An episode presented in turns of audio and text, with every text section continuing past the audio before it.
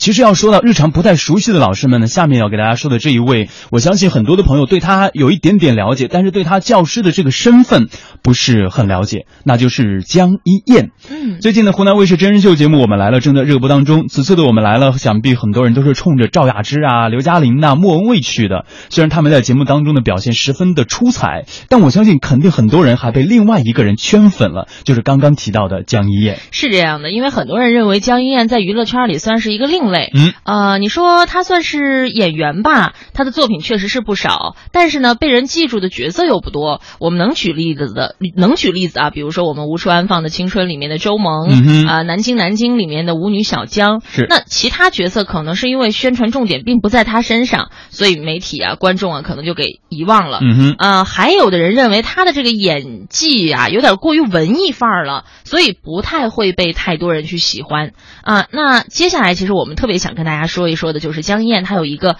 呃非常非常让他觉得自豪的身份，那就是教师。哎，被大家称为“爱心爬行者”的江一呢，每一年都会抽空去广西巴马山区进行公益的支教。目前呢，已经做了近十年的时间。而每次支教之行呢，有很多的这个明星在做支教的时候都喜欢带上媒体啊来进行曝曝光。他呢，从来没有带过媒体进行曝光，只是一些比较热心公益的志愿者来随行。如今呢，他已经成为了山里孩子们的亲人，也是孩子们的小江妈妈，同时呢，也是小孩子们最爱的小江老师。嗯，呃，至于是怎么样走上支教这条路，怎么样去爱上这些大山里的孩子们呢？其实对于江一燕来讲，它是一个特别偶然的机会。呃，二零零六年的时候啊，她去广西巴马县一个叫东山乡小嘎牙村的这么一个地方拍戏，从南宁下了飞机，坐车到巴马就需要六到七个小时，再从巴马到这个小嘎村儿又要一个多小时。又没有电，还没有特别好的路可以走，每天呢要爬山才能爬到村里面，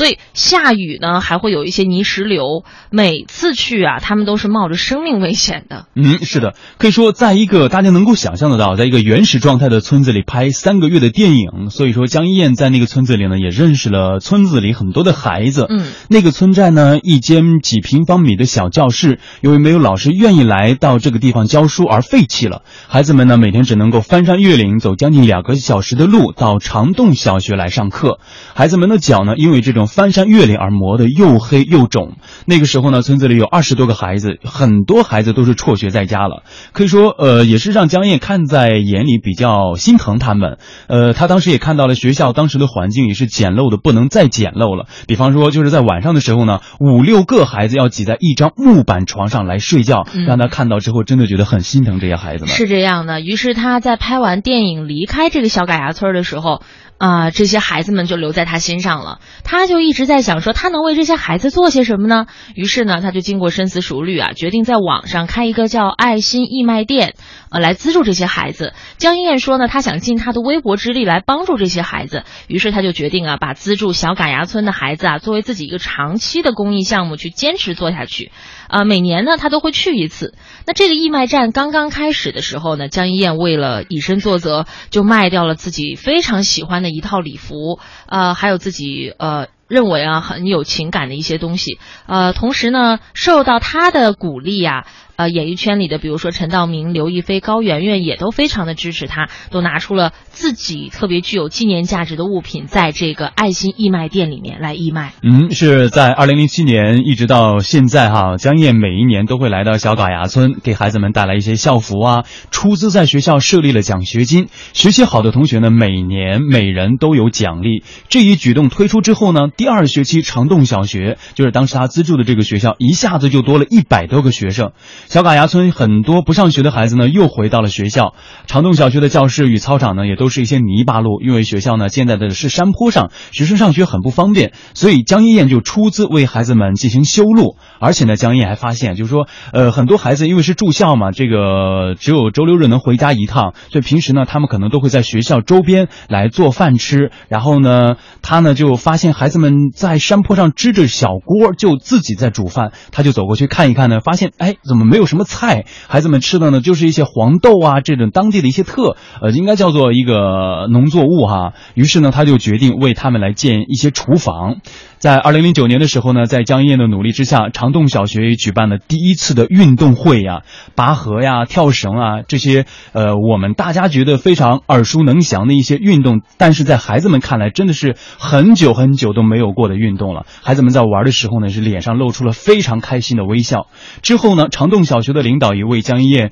举行了这个答谢会，同时呢，也送为他送上了答谢的锦旗，并且将十一月十九号定为长洞小学爬行者运动会的这样的一个纪念日，作为一个传统，每年都会延续下去。嗯，其实江一燕做的还有很多，设立奖学金呐、给学生们建广播站、建教学楼、买新校服、送学习用品、开运动会。近十年的时间啊，江一燕每年都会抽出一个月的时间到山区里面去公益支教，和这些孩子生活在一起，吃在一起，住在一起，而且非常认真的去每一个孩子的家里去探访，了解到这些留守儿童们真正的需求。呃，江一燕也说啊，这些年的支教生活反而是孩子们给了他更多心灵上的感动。不管他们所生活的环境多么的贫瘠，自己有多么的孤单，但是依然会非常积极乐观的去面对每一天。嗯，是，包括我前两天在看《我们来了》的时候，哈，江一燕在谈到她的这段支教生活的时候，还是轻描淡写的，就是一笔带过，没有过重的去宣传她的这个活动。嗯，在这十年的时间里呢，江一燕和孩子们慢慢培养的情谊也是最为珍贵的。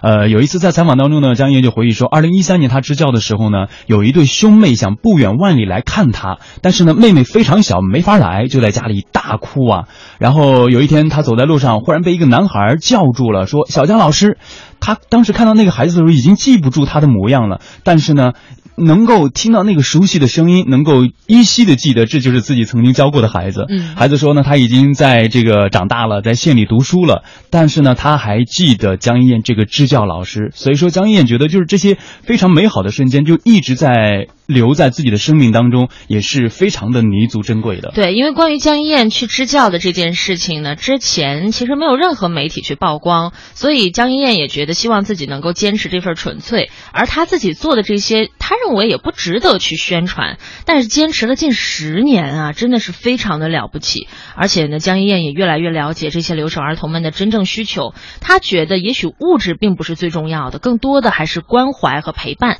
所以现在呢，江一燕已经拿出了几百万来建立个人爱心助学基金，帮助这些贫困的留守儿童，也希望通过他自己的影响力来影响更多的志愿者去。呃，不过值得欣慰的是哈，现在长洞小学已经常年都有支教老师爱心接力了。那江一燕本人呢，也计划到更多的地方去。所以呃，在这个教师节呢，我们也特别希望通过我们的节目啊、去向那些默默耕耘在偏远山区的山村老师和支教老师们说声辛苦了。嗯，那么接下来来呢，欣赏的这首歌曲就来自江一燕给自己的歌。用黑色眼睛去寻找光明吧。也许每个梦最初都带着疯狂，点一首歌给